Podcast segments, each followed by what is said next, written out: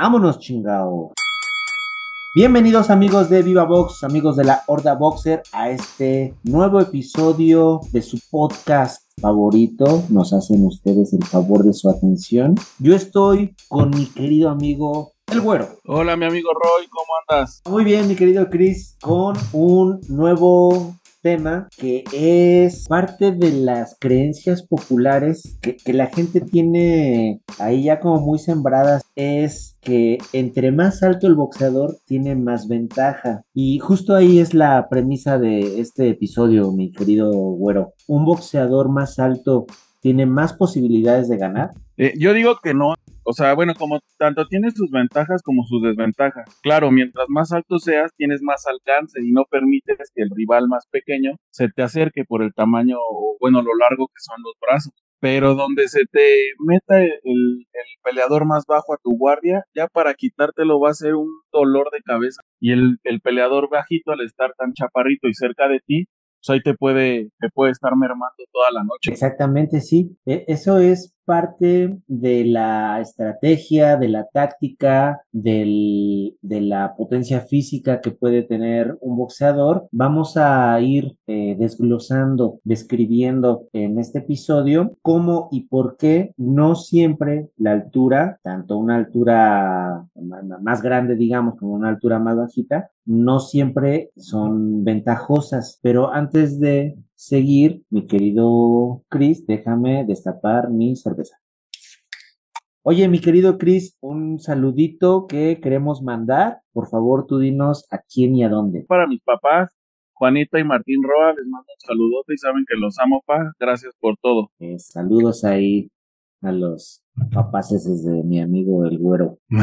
Gracias, amigo. Como, como, diría el tolete, se extrae el tolete para que le haga saludos. Saludos. Saludos ahí con mucho, con mucho cariño. Y gracias, amigo, muchas gracias.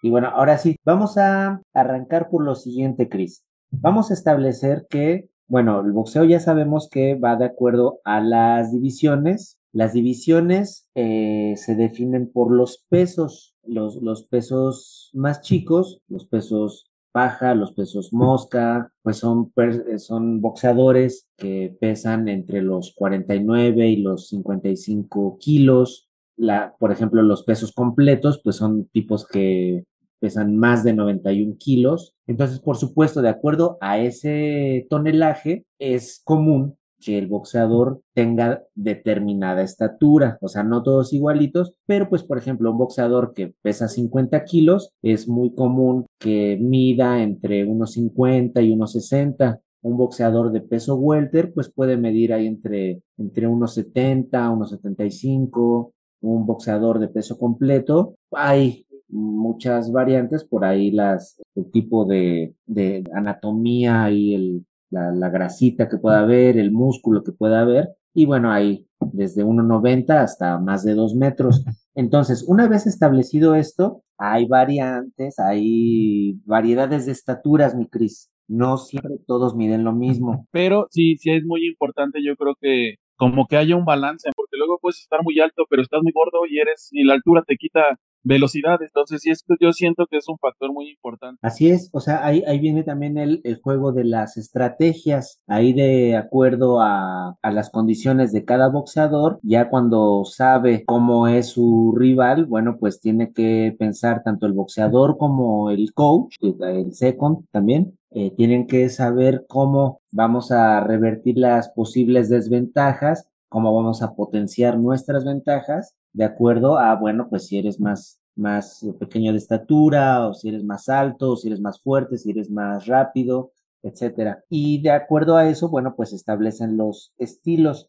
Ahorita que estamos eh, hablando del tipo de, de boxeo, de boxeador que se va construyendo de acuerdo a, al físico, es muy común, Cris, ver que los boxeadores de menor estatura eh, suelen ser boxeadores muy rápidos, con mucha potencia en las piernas, eh, al tener la aparente desventaja de la longitud de los brazos, bueno, de la, de la longitud en general, eh, hay que buscar estar cerca del rival todo el tiempo, ¿no? También para restarle eh, ventaja de, de, de, la distancia. Estos son boxeadores fajadores, de mucha potencia, de mucha frecuencia de, de golpeo. Lo que comúnmente se les conoce como fajador. Y es lo, es lo que describiste, o sea, siempre buscan estar cerca del contrincante porque al momento de, de ser tan chaparritos y el, el, contrincante es más alto, se vuelven un blanco más pequeño. Entonces, para darles, pues es, es un problema, ¿no? Y como dices, es potencia, es velocidad, es fuerza, mucha movilidad.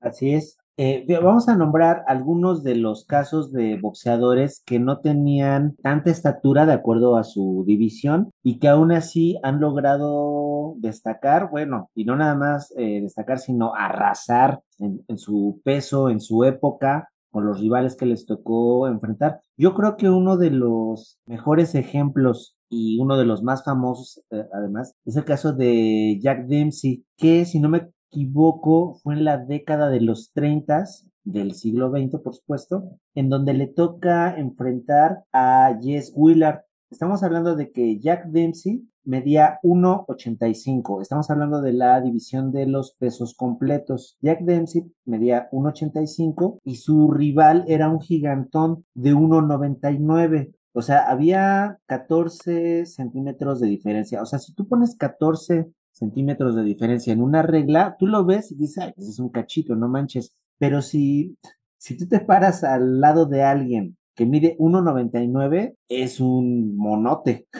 Sí, o sea, o sea se, se escuchará muy poco, pero como dices, o sea, es, es, la longitud de todo el cuerpo, o sea, 14 centímetros extras en, en brazos, extras en piernas, la sacada que pueda dar, los pasos hacia atrás, hacia adelante, y la estatura, o sea, sí, sí es bastante. Y a pesar de eso, lo tiró siete veces en el primer asalto. Sí, el caso de Willard, un boxeador que venía arrasando en su división, aprovechando muy bien su estatura, nadie se imaginaba que enfrentara a un boxeador, pues evidentemente más pequeño, digo proporcionalmente, eh, que fuera a tener esa, pues ese desenlace. Ahorita nos describías muy bien en lo que duró la pelea, lo tiró siete veces el pobre de Jess Willard no, no tenía oportunidad de pararse porque además en ese tiempo, mi Cris, no existía la regla de que si derribabas a tu rival, tenías que ir a la esquina neutral más lejana de donde haya caído el, el otro boxeador. Entonces, mientras que Jess Willard estaba tratando de levantarse, Jack Dempsey estaba ahí a 30 centímetros esperándolo a que se parara. Entonces, apenas iba poniéndose ahí, despegaba las rodillas del suelo y chin, pues ya lo estaba moqueteando otra vez. Esa, esa vez eh, Willard sufrió múltiples fracturas en la cara, bueno, los pómulos, la órbita ocular, perdió muchos dientes, se le rompió la quijada. Fue una masacre ahí con, dice el, el mito, que incluso en los guantes de Jack Dempsey estaban clavados dientes y muelas de Willard. No inventes, amigo. Pues es que imagínate, si no lo dejaban ni parar ni nada. Y, y luego la potencia con la que le ha de haber pegado, sí ha de haber estado muy fuerte. Pero también se es con medio salvajada, ¿no, amigo? O sea, que no lo, lo pusieran en zona neutral ni nada y esperara que diera un pasito para arriba para volverlo a pegar. Sí es como, como muy fuerte, ¿no? Sí, no, no manches, la neta es que si, si ahorita vemos que el boxeo es un deporte, pues sí, salvaje, si lo comparamos con el boxeo de hace 100 años, la neta es que hemos avanzado mucho, se ha reglamentado muy, muy bien y yo creo que es parte de la clave para que haya tenido éxito y que siga existiendo y que se proteja al boxeador. Muy probablemente ahorita eh, vemos a, al UFC, las artes marciales mixtas, igual con ese tipo de reglas que todavía están como definiéndose, en donde vemos eh, pues castigo extremo, castigo que ya no es necesario. Yo creo que así como está la UFC ahorita, yo creo que es como el boxeo de hace 100 años y bueno, en este caso pues le tocó pagarlo el, la falta de, de, estas reglas nuevas a Jess Willard, un gigantón de 1.99. No me imagino hace tantos años cómo, cómo era el boxeo, pero por lo que estamos ahorita comentando, pues sí, sí, era muy, muy fuerte, muy salvaje. Sí, no, no, no, no, era una, una barbarie Como el, mejor que los hubieran metido al Coliseo Romano, amigo. Sí. Ahí sí, dense con todo. Hace poquito hablábamos de la historia de los guantes de boxeo, de los cestus, y mencionamos muy rápidamente ahí ese tipo de, de combates. Y no se lo pierdan porque próximamente vamos a presentarles la historia del circo romano. Sí, y sí, ese, que lo que dice de los guantes, esto también, ¿no? O sea, los aditamentos que le ponían y todo, pues acá faltaba poquito para que fuera así. Sí, no manches. Una, era un, espectáculo muy diferente al que vemos ahorita. Y bueno, eh, siguió avanzando el boxeo, ya con nuevas reglas, y, seguimos con nuevas figuras. En el caso de, ya avanzados en el tiempo, a mediados de los 60 surge la figura de Joe Fraser, quien fuera el archienemigo eh, deportivamente de Mohamed Ali. También se, ha ganado, bueno, se ganó su lugar dentro de la historia. Y él, fíjate que él medía 1.82 y pero qué corpulencia tan impresionante tenía. O sea, estamos hablando de que un boxeador de peso completo, este boxeador medía 1.82. Cris, ¿tú cuánto mides? 1.88, amigo. Ahí para que le vayan midiendo el, el, el, agua a los, ¿cómo se dice? A los camotes. Ah, sí, a los camotes, chingada.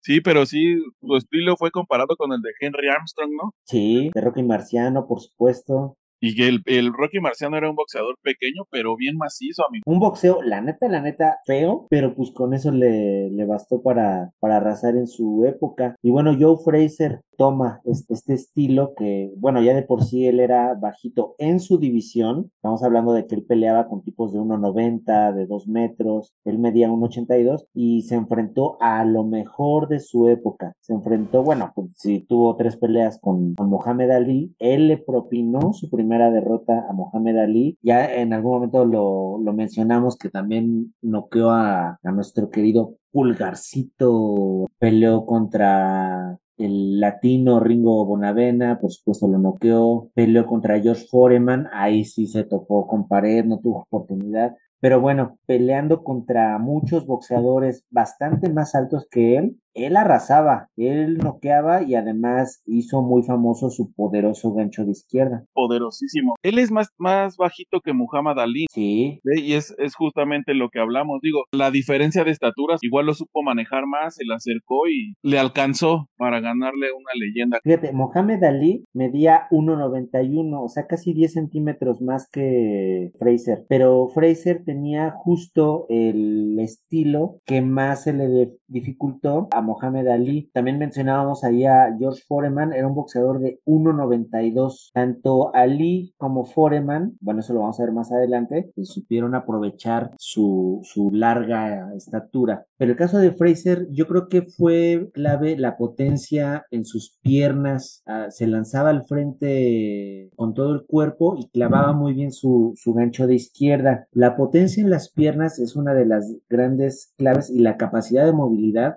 ha, sido clave en estos boxeadores de menor estatura. El mismo caso de Mike Tyson, que bueno, ya avanzamos ahí casi 20 años en el tiempo, pero Mike Tyson, o sea, si hay un ejemplo de explosividad en el boxeo es Mike Tyson. Sí, con su famosísimo picaboo, amigo, que se le acercaba al brincante, se le pegaba y la potencia, y más que nada, sabes que la rapidez con la que, se manejaba arriba del pin es impresionante, o sea, ver las repeticiones de sus peleas, es impresionante la manera en la que soltaba golpes, la rapidez, cómo se movía. Incluso ahorita los videos que sale él entrenando y cómo se mueve y la rapidez que suelta los puños, es impresionante cómo a pesar de que pasan los años y los años no pierde la técnica ni la rapidez y mucho menos la potencia. Sí, sí, sí. Se ha convertido en un señorón peligrosísimo. Fíjate, Mike Tyson mide 1.78, o sea, es casi de mi estatura. O sea, era más bajito que Fraser y llegó a pelear con, con tipos de prácticamente dos metros y los noqueaba, los, o sea, no les daba oportunidad. Una vez que se subía al ring, se les acercaba y ni respirar los dejaba, o sea, no, no se les despegaba eh, con esa potencia y todo. Imagínate un golpe de ese cabrón, ¿no? Sí, era una, es una verdadera mole de músculos, y ahorita ya está está viejito, pero aún así nos pone una chinga, amigo. Oye, ¿viste cuando se cayó del, del patín eléctrico? Sí. Un madrazo de... Sí, creo que nunca había caído tan indignamente. sí, muy bueno. O sea, está en muy buena forma. Pues. Sí, se ve sano, se ve recuperado. Justo eso iba a decir que él ahorita, bueno, eh, también hace un podcast que, bueno, tiene unos cuantos seguidores más que nosotros. Sí, a mí me da mucho gusto ver que Mike Tyson está ahí en, buenas condiciones, está sano, está cuerdo, está fuerte, eh, opina de todo, un, boxeador que, que, la sufrió. Ya más adelante vamos a hacer un episodio especial acerca de Iron Mike Tyson. Iron Mike Tyson se lo merece porque la verdad es que también la vida que llevó, nada fácil. Exceso, escándalo. Sí, y, aún así ve la, la friega que le puso a varios boxeadores que aparentemente tenían la ventaja física. Eh, hace poquito, Chris, hablábamos de nuestro compatriota, el Pitbull Cruz. Es un boxeador de los pesos ligeros. Esa manera de soltar golpes, de moverse, lo que comentábamos, ¿no? O sea, le dicen el, Mike Tyson mexicano, porque son muy similares en la manera de pelear. Una vez que se te acercan, es muy difícil quitártelos, son como perros los cabrones. Sí, sí, la neta sí. Sí, eh, yo creo la única diferencia es que Mike Tyson inspiraba ahí un increíble terror y Pitbull tiene un carisma increíble que que atrae, que te cae bien el vato. Sí, hay mucha diferencia en eso, pero bueno, una vez que se ponen los guantes en Pitbull, todo, todo cambia. Se traba como Pitbull. Fíjate, Pitbull en su propia división es un boxeador relativamente chico eh, comparado con, bueno, pues con sus contrincantes, con Yerbonta, Teófimo, todos los que queremos que, que enfrentes, son más altos que, que él, pero justo por, por ajustar su estilo, no se ve en desventaja en ningún momento. Acoplarse a, lo, a lo que te estás enfrentando. Fíjate, eh, un, un, caso especial que vamos a mencionar es el caso de Manny Pacquiao. Manny Pacquiao viene prácticamente desde los pesos mosca, es decir, desde los 51, 52 kilos, y él en esa división, bueno, pues tenía una estatura regular, tiene de 1,66. Sin embargo, Pacquiao, algo que lo caracterizó y que lo destacó, es que fue subiendo de división en división, alcanzó ocho divisiones de diferencia de donde debutó y llegó a enfrentar eh, a boxeadores altísimos como Antonio Margarito, que mide 1,80, eh, o como Oscar de la Hoya, que también mide 1,80. O sea, una gran, gran diferencia de, de estaturas y aunque, bueno, vamos a ser sinceros, o sea, De La Hoya estaba al borde del retiro y Margarito venía de un retiro forzado de casi dos años, pero aún así Pacquiao, desde sus 1.66, a cada uno, pues prácticamente los retiró, o sea, a Oscar de la Hoya después de esa pelea ya no tuvo más. Y el caso de Margarito, pues lamentablemente acabó con su carrera porque le fracturó la órbita ocular, eh, tuvo un desprendimiento de retina, quedó casi, bueno, pues ahora sí que medio ciego, ya nunca pudo rehacer su, su carrera. Es de los riesgos del boxeo, el, el, competidor está consciente del riesgo. Pues bueno, el, el caso de, de Pacquiao, el, lo que hizo fue cumplir con lo que tenía que hacer, teniendo aparentemente una gran desventaja por la estatura. En este caso, ve, diferencia de estatura unos 14, 15 centímetros y, y cómo los dejó, cómo se, se acercaba a ellos, los pegaba, los mermaba hasta que, o sea, realmente los lastimaba. Pues, eh, bueno, hemos mencionado cómo los boxeadores de menor estatura eh, no están en desventaja. Hay muchos, muchísimos casos. Ahorita mencionamos algunos, pero es solo una muestra de, de que pues no necesariamente el boxeador más chico está en desventaja. Y bueno, antes de, continuar, vamos a, a, decir por qué estamos haciendo prácticamente este episodio. En la televisión, en los medios, hay mucha gente que, que no sabe, que no ha boxeado y que dice, ay, es que este, es, es más alto el otro, y ay, ¿cómo le va a ser el contrincante? O sea, no tiene nada que ver, no es una ventaja determinante el hecho de que el otro sea más alto. Y esto lo voy a decir porque eh, en las, muchas de las últimas peleas de Canelo Álvarez ha enfrentado a Billy Joe Sanders, a Caleb Plant, a Kovalev, a Daniel Jacobs, que son boxeadores evidentemente más altos que él, y, parte de la publicidad alrededor del Canelo es de que, ay, es que se enfrenta a boxeadores más grandes y, y aún así les gana. O sea, no, ahí, ahí está la muestra históricamente de que el boxeador más chico no está en desventaja. Incluso se podría pensar que, que un boxeador más chico tiene más ventaja porque tiene más velocidad, tiene mayor explosividad en piernas, eh, tira mayor frecuencia de golpeo, que no es el caso del Canelo esa parte, pero no tiene nada que ver la, la estatura. Entonces, a ver, si hay alguien que sigue creyendo que, que el boxeador más alto tiene la ventaja, no es así. Ahora, mi Cris, hay boxeadores que sí han sabido aprovechar su estatura como el caso del mismo Jess Wheeler, que hace rato lo mencionábamos contra Jack Dempsey, pero antes de pelear contra Jack Dempsey, él había batido a sus contrincantes por nocaut en decenas de peleas. Y, a pesar de que ya empezó su carrera casi a los 30 años, pero se convirtió en la gran esperanza blanca, ¿no? O sea, aludiendo a ser el boxeador de raza blanca con más posibilidades de derrotar al entonces campeón, el afroamericano Jack Johnson. Vaya personaje, ya hablaremos de él también, ¿eh? Sí, y entonces ese hecho fue racismo, ¿no? Imperante ahí en los Estados Unidos blancos contra los negros. Sí, una, una pena que lamentablemente todavía no, no acaba de, pues, de, resolverse, mi Cris. Y creo que va, faltan muchos añitos para que se pueda er, erradicar el racismo. Sí. ¿Sabías que el, el verdadero nombre de Jess Willard era José Villar? No sabía. Su verdadero nombre era, es José Villar porque su papá era un emigrante de, de Tafalla y se llamaba Martín Villar. Ok. Era como su nombre artístico, ¿no? Órale, sí, pues de hecho ya si lo dices, así como que fonéticamente sí es como el, como el equivalente, digamos, ¿no?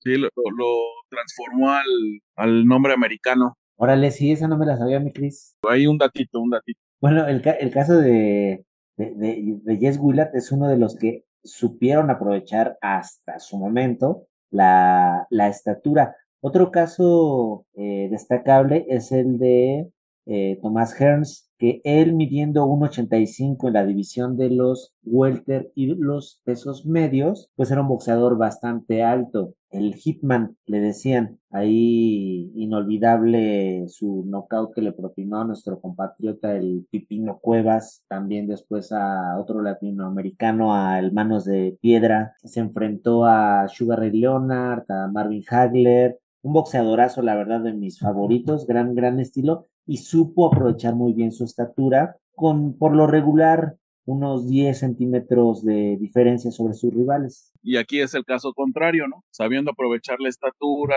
como decías, o sea, la, estatura solo puede llegar a ser un pretexto, pero ya viendo los dos casos bien, bien sustentados, no tiene nada que ver la estatura, ni mucho menos. El, la misma situación, ya haciéndonos más para acá, de otros boxeadores como Oscar de la Hoya, como Rey Vargas, que fue una buena diferencia con respecto a a sus rivales, han sabido aprovechar pues lo, lo que les puede dar tener los brazos más largos, aprovechar ahí el, el alcance que tienen. También está por ahí ahorita, fíjate, me gustaría mencionar, lo platicábamos hace rato antes de grabar, mi Cris, el caso de eh, Sebastián Fundora, Fundora, este chico que se desempeña en los pesos welter, pero mide, eh, ay güey, ¿cuánto te dije? 1.99. 1.99, amigo, sí.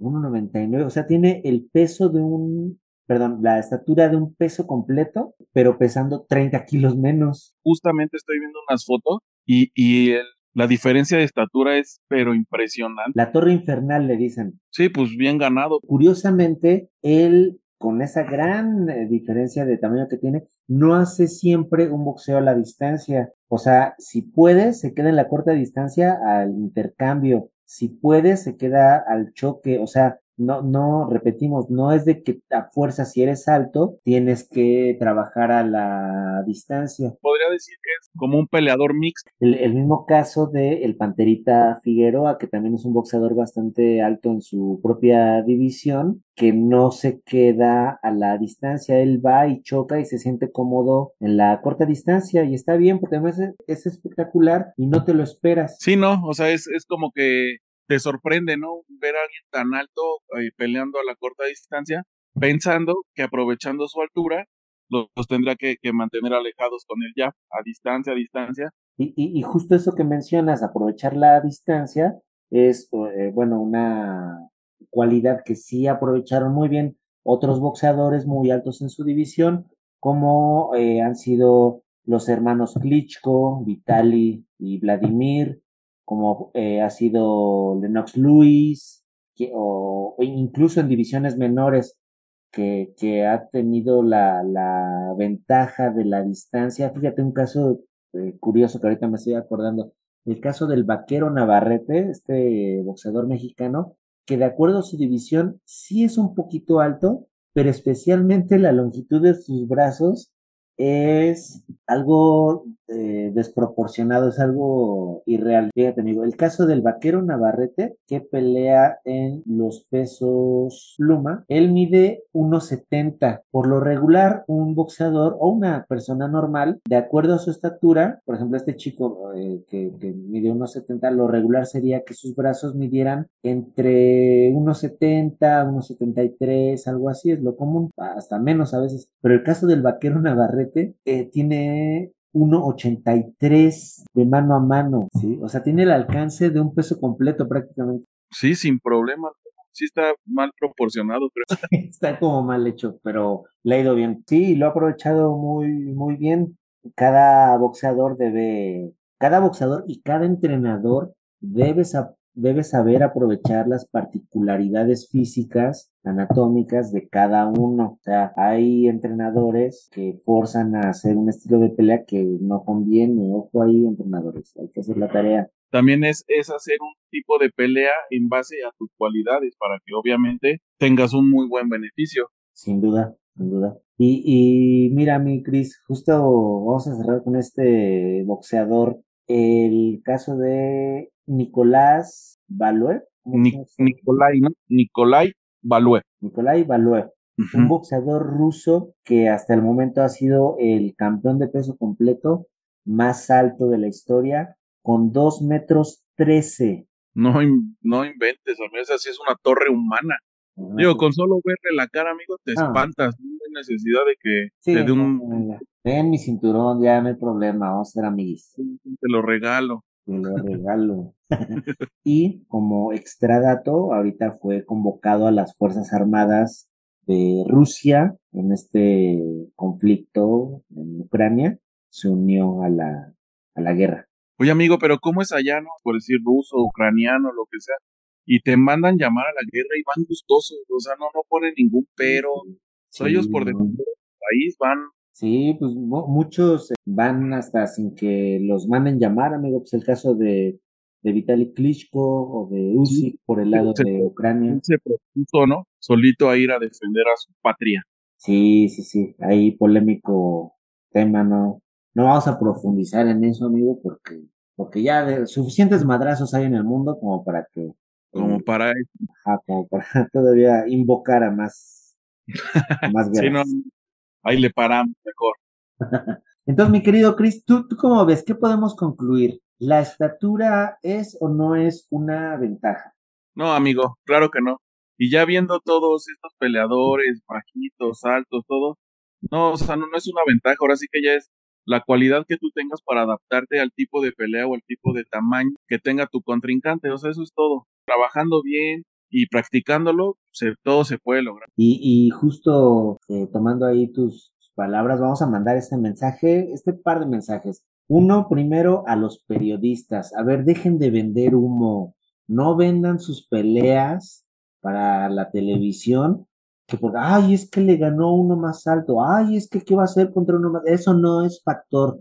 Pónganse a boxear para que vean lo que realmente pasa arriba del ring no tiene nada que ver la estatura, no necesariamente el boxeador alto es el que tiene la ventaja. Así que pónganse a chingarle, periodistas. Y también un mensaje ahí a la afición, no se dejen engañar. El hecho de que específicamente el caso de Canelo Álvarez le haya ganado a boxeadores más altos no tiene nada que ver. Es algo muy normal, es algo regular que el boxeador de menor estatura le gane a los grandulones y no pasa nada. Y si de repente el caso de, por ejemplo, después Vivol siendo más alto le puso una retromadriza al Canelo, también es normal, no tiene nada que ver que si fue más alto, que si fue, no, o sea, le puso una friega porque es mejor boxeador. Aquí gana el mejor. Y para eso, para igualar la situación en, en, cada, entre cada boxeador, para eso está eh, las divisiones, se establecen, se regulan. de acuerdo a los pesos, no las estaturas. Si uno eh, mide dos metros y el otro uno cincuenta, pero pesan lo mismo, eso es lo que determina que las condiciones del combate están parejas. Y eso ha demostrado que el boxeador de menor estatura no está en desventaja. Se ha demostrado a lo largo de la historia.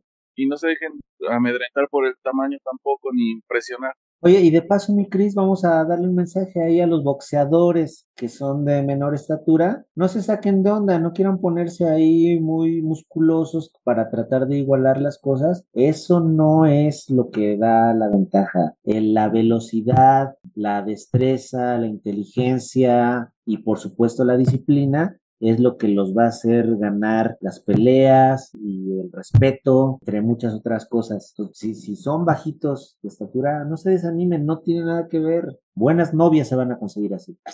Así es. No, y aparte también jugaría un factor más bajito y te pones, o sea, muy ponchado. Eh, y si puedes tener una leve ventaja en la velocidad, la pierdes porque también no estás acostumbrado a cargar cierto peso con, o sea, muscular, va bajando la velocidad. Exactamente, te vuelves más lento, más, como se dice aquí en México, más tronco, pierdes facultades para pelear. A lo mejor te ves bien ahí en el Instagram y está bien, se vale, pero no te metas en problemas.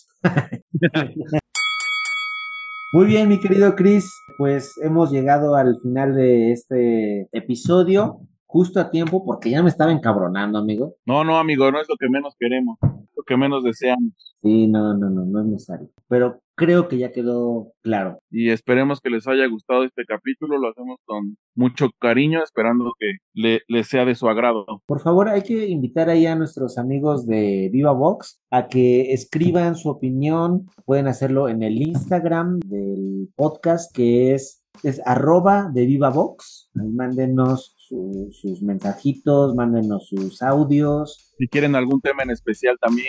Sí, sí, sí, claro, sí, ahí recibimos sus, sus propuestas, sus quejas, sus todo. Amigo, muchas gracias. No, gracias a ti, amigo. Como siempre, un gustazo estar aquí contigo. Gracias, mi Cris. Gracias, amigos de Viva Box. Gracias al Tolete, donde quiera que chingadas madres ande. Eh, le mandamos un, un abrazote también. Esto es el podcast que ustedes han construido, el podcast que dice lo que otros no dicen. Y que viva el box. Sí quedó bien. Soy mejor su celular que mi compu.